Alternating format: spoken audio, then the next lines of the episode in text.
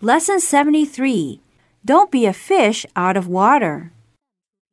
Do you sometimes have a hard time understanding what Americans are talking about among themselves? Do you want to know why? The answer is Americans are crazy about using slang. They tend to overdo it, though. Otherwise, slang is fun to use. You should try it. And some slang is easy to understand. For example, if someone is off the hook, it means that he is no longer in trouble. The hook is a fish hook. If a fish is on the hook, of course, it is in trouble. If it is off the hook, then it is out of danger.